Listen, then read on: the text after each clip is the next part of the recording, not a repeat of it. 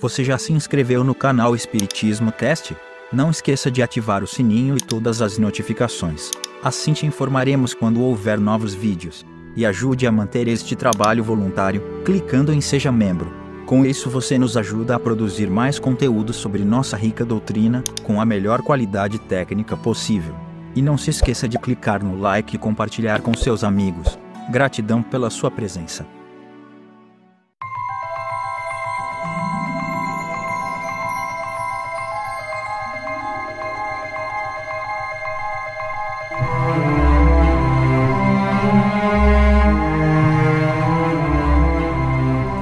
Meus amigos, como é que vocês estão? Sejam bem-vindas, sejam bem-vindos a mais um episódio onde estudamos o livro dos médiums. Hoje o assunto tá legal porque nós vamos falar sobre os médiums escreventes ou também conhecidos como psicógrafos. É aquele médium que a gente tem a nossa cultura popular, né? Quando você fala de mediunidade, você pensa lá no Chico com a mãozinha assim escrevendo. Então são esses médiums psicógrafos. Então vamos sem demora para o estúdio, estudo de hoje, onde nós vamos ver os médiums mecânicos, o que, que são médiums mecânicos, intuitivos, semimecânicos, inspirados ou involuntários e médiums de pressentimentos. Então vamos começar.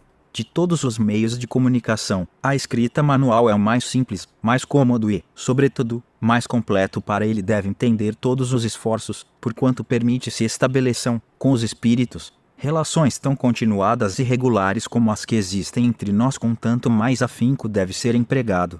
Quanto é por ele que os espíritos revelam melhor sua natureza e o grau do seu aperfeiçoamento ou da sua inferioridade pela facilidade que encontram em exprimir-se por esse meio. Eles nos revelam seus mais íntimos pensamentos e nos facultam julgar, luz e apreciar-lhes o valor para o médium. A faculdade de escrever é, além disso, a mais suscetível de desenvolver-se pelo exercício. Então vamos lá. Ninguém começa a ser médium psicógrafo do nada.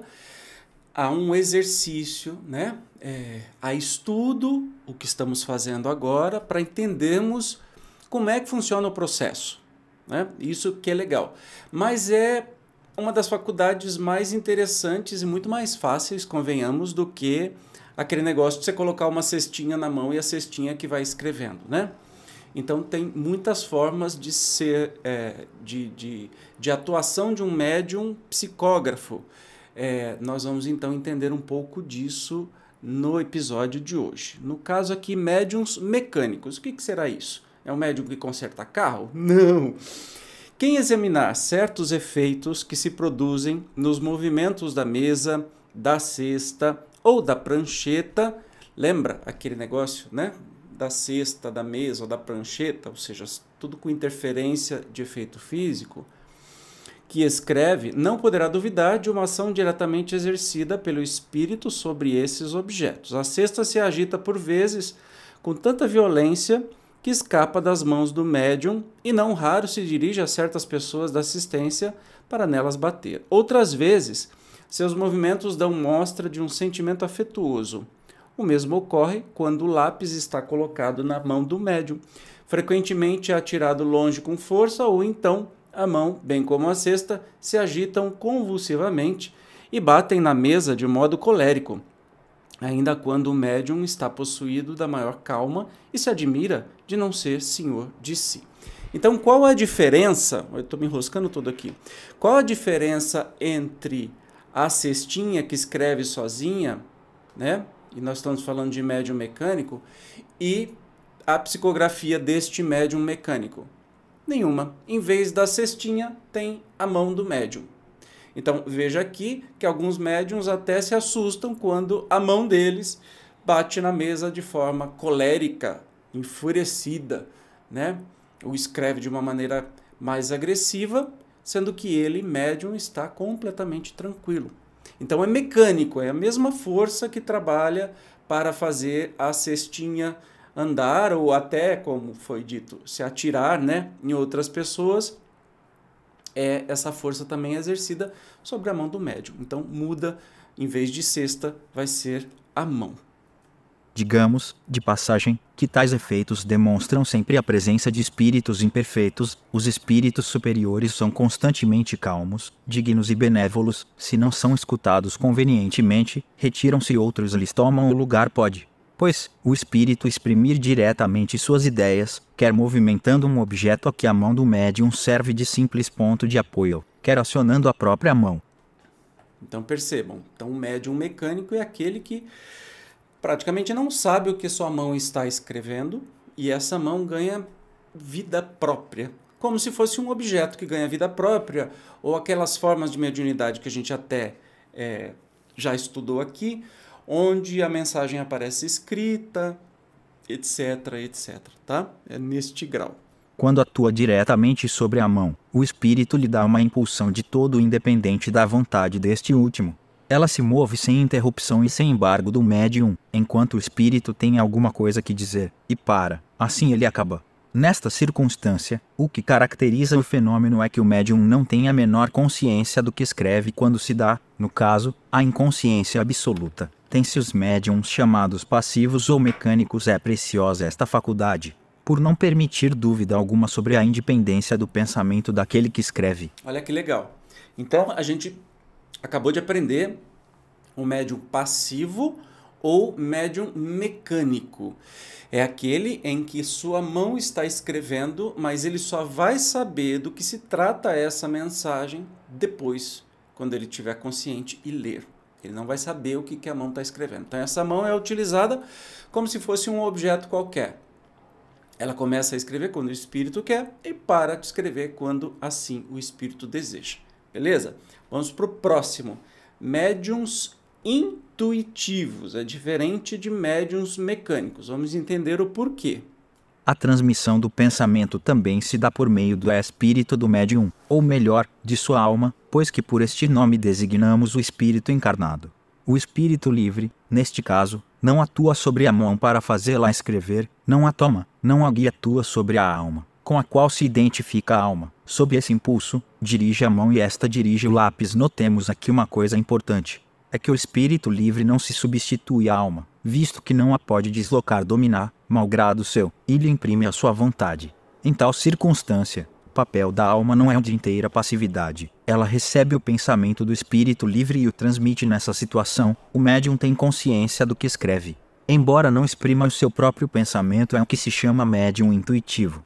Então, diferente do médium mecânico, o intuitivo, o espírito comunicante se utiliza da alma, quando ele fala da alma, se utiliza daquele médium, seu corpo e espírito, e transmite os pensamentos é, que serão interpretados e escritos como mensagem.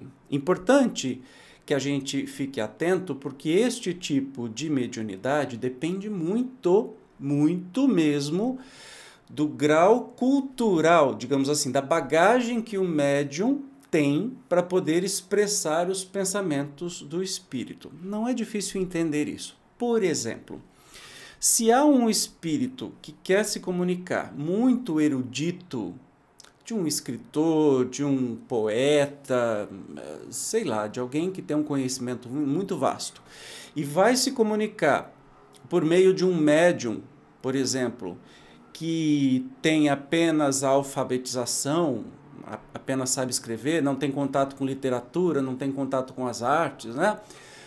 Este espírito não vai encontrar muitas condições de comunicação. Por quê? Ele vai transmitir o seu pensamento para o médium e o médium, diante da sua capacidade intelectual, vai botar no papel.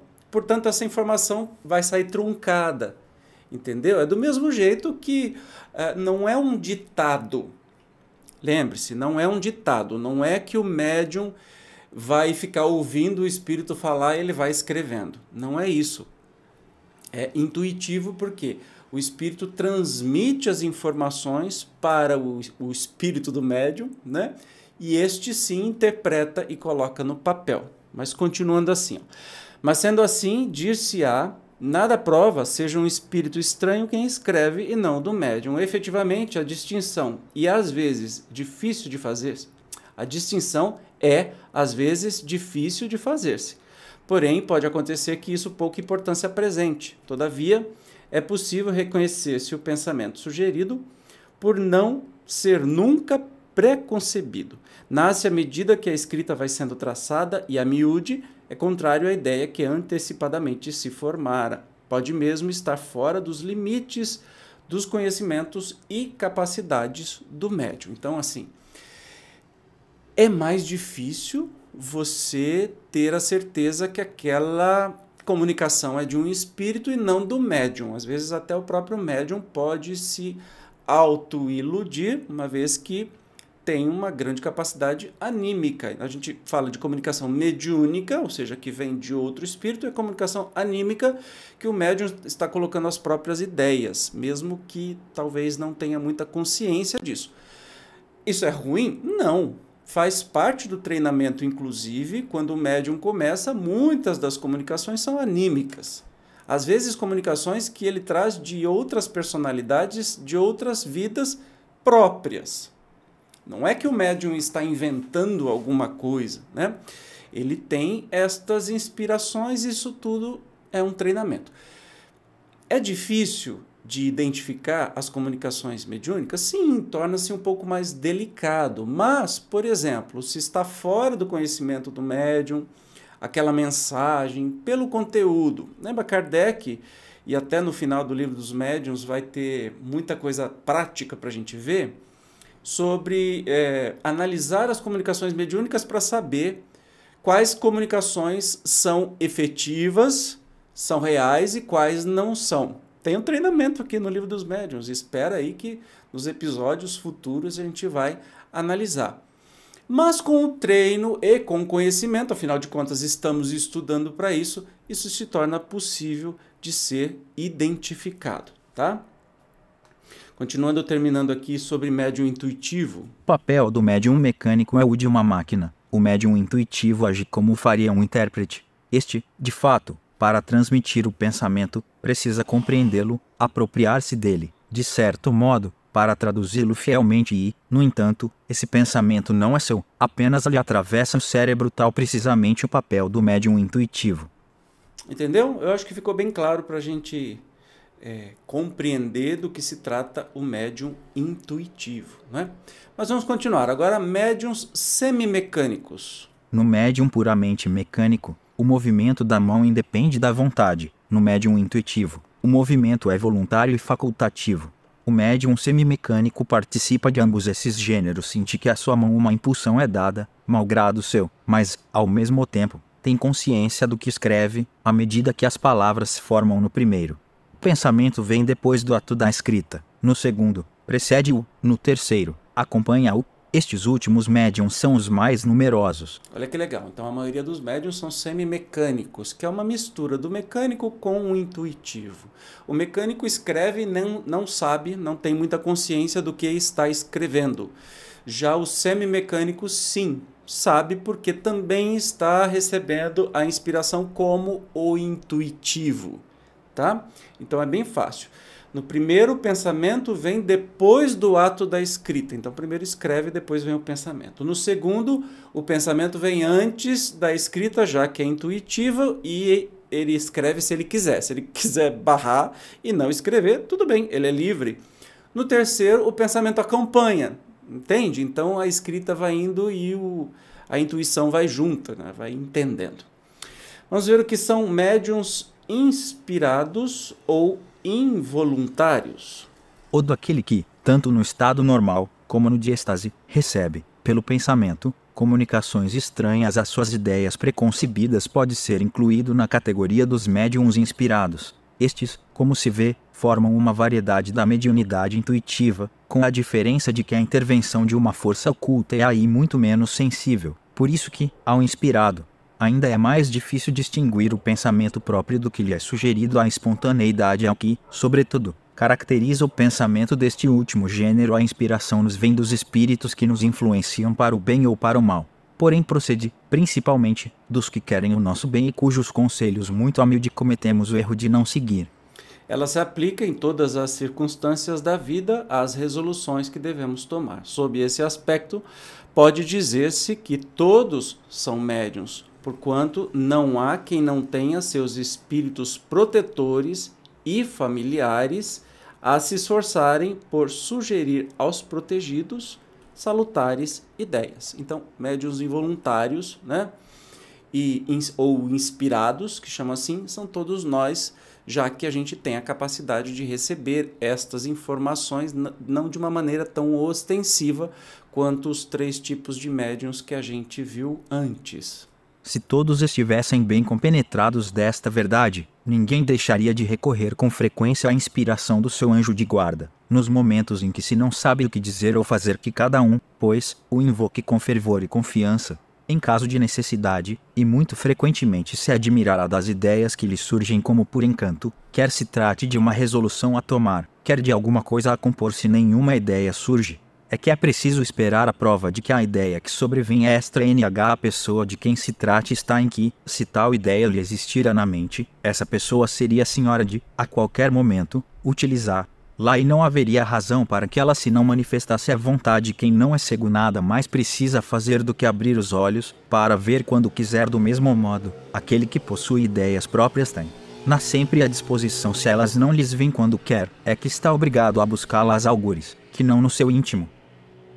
Também se podem incluir nesta categoria as pessoas que, sem serem dotadas de inteligência fora do comum e sem saírem do estado normal, têm relâmpagos de uma lucidez intelectual que lhes dá momentaneamente não habitual facilidade de concepção e de elocução e, em certos casos, pressentimento de coisas futuras nesses momentos, que com acerto se chamam de inspiração, as ideias abundam. Sob um impulso involuntário e quase febril, parece que uma inteligência superior nos vem ajudar e que o nosso espírito se desembaraçou de um fardo. É bem fácil de entender, já que acontece com todos nós, né? A inspiração.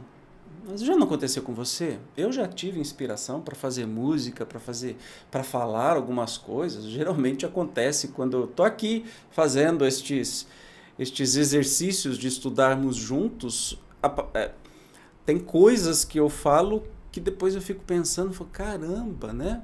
É nítido que isso foi inspirado, não, não veio, é, não foi pré-concebido. Então a gente tem estes, uh, estes acontecimentos no nosso dia a dia. Basta que a gente é, comece a perceber melhor, especialmente dos nossos espíritos protetores, né? Os nossos irmãos que estão sempre com a gente aí tentando não deixar a gente fazer nenhuma besteira. Mas continuando aqui. Olha que interessante essa parte. Os homens de gênio, de todas as espécies, artistas, sábios, literatos, são sem dúvida espíritos adiantados, capazes de compreender por si mesmos e de conceber grandes coisas. Ora, precisamente porque os julgam capazes é que os espíritos, quando querem executar certos trabalhos, lhes sugerem as ideias necessárias, e assim é que eles, as mais das vezes, são médiums sem o saber entendem. No entanto, vaga a intuição de uma assistência estranha, visto que todo aquele que apela para a inspiração não faz mais do que uma evocação se não esperasse ser atendido, porque exclamaria, tão frequentemente, meu bom gênio, vem em meu auxílio. Então, olha que revelação, né? Sábios, artistas, literatos, são, além de espíritos adiantados, são também médiums, sem o saberem. Existem alguns grandes compositores, como por exemplo Bellini, que relata uh, que uma, uma especial composição da ópera Norma, Casta Diva, ele a obteve num sonho onde ele estava numa festa no céu cheio de artistas e que lá ele ouviu esta obra e que ele imediatamente acordou e colocou no papel. E a gente sabe que as grandes composições, os, as, as grandes peças, as grandes, os grandes livros, os descobrimentos de ciência e tudo mais, sempre tem inspiração do mais alto. Né? É, é, é a ajuda divina que está sempre nos permeando. As respostas seguintes confirmam essa asserção. A. Qual a causa primária da inspiração? O espírito que se comunica pelo pensamento. B. A revelação das grandes coisas não é que constitui o, o objeto único da inspiração, quer dizer, não serve só para revelar grandes coisas a inspiração, ou grandes descobertas, a arte, etc. Não, a inspiração se verifica, muitas vezes, com relação às mais comuns circunstâncias da vida, por exemplo, queres ir a alguma parte, uma voz secreta te diz que não o faças, porque correrás perigo. Ou, então, te diz que faças uma coisa em que não pensavas é a inspiração. Poucas pessoas a que não tenham sido mais ou menos inspiradas em certos momentos. Então, assim, não é preciso ser um homem de gênio, um homem ou uma mulher de gênio, entenda como é, uma palavra geral, para que possamos receber as inspirações, tá? Pode acontecer em qualquer momento da nossa vida. Se um autor, um pintor, um músico, por exemplo, poderiam, nos momentos de inspiração, ser considerados médiums? Sim, porquanto, nesses momentos, a alma se lhes torna mais livre e como que desprendida da matéria, recobra uma parte das suas faculdades de espírito e recebe mais facilmente as comunicações dos outros espíritos que a inspiram. Olha que legal. Eu tenho certeza absoluta disso porque a, a arte é sempre permeada de inspiração do mais alto. A grande arte, seja ela qual for, seja música, seja atuação, seja pintura, escultura, literatura, qualquer arte. Sempre a bela arte, né? a grande arte é sempre inspiração do mais alto. Claro que nós temos aí as porcarias, que não tem inspiração de nada, mas que não mexe com a gente de jeito nenhum. Mas aquela, vou falar da minha área, aquela música que toca o coração, que nos aflora as emoções assim instantaneamente, obviamente que é uma inspiração e que o artista ou compositor e também quem está executando aquela peça está inspirado. Vamos para os médiums de pressentimentos. O que, que, é isso? Pressentimento é uma intuição vaga das coisas futuras. Algumas pessoas têm essa faculdade mais ou menos desenvolvida, pode ser devida a uma espécie de dupla vista, que lhes permite entrever as consequências das coisas atuais e a filiação dos acontecimentos mas, muitas vezes, também é resultado de comunicações ocultas e, sobretudo neste caso, é que se pode dar aos que delas são dotados o nome de médiums de pressentimentos, que constituem uma variedade dos médiums inspirados. Então, sim, temos médiums de pressentimentos e a gente encerra é, esta parte dos médiums psicógrafos, lembrando que a gente está falando tudo de psicografia, tá? Da escrita, mas tem os tipos, né? Tem então os médiums de pressentimentos que, ou inspirados por algum espírito que está avisando, prevenindo de alguma coisa, né? Tem um pressentimento do futuro. A gente não entende direito como é que funciona o espaço-tempo, uma coisa um pouco confusa. Não é do jeito que a gente olha para o relógio e acha que é. Quando estamos falando de muitas dimensões, de multiversos, né?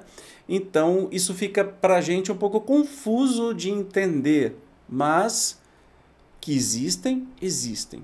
É só a gente dar mais atenção e estudar a isso. Maravilha? Nós encerramos o capítulo hoje. No próximo, que é o capítulo 16, nós vamos falar sobre os médiums especiais.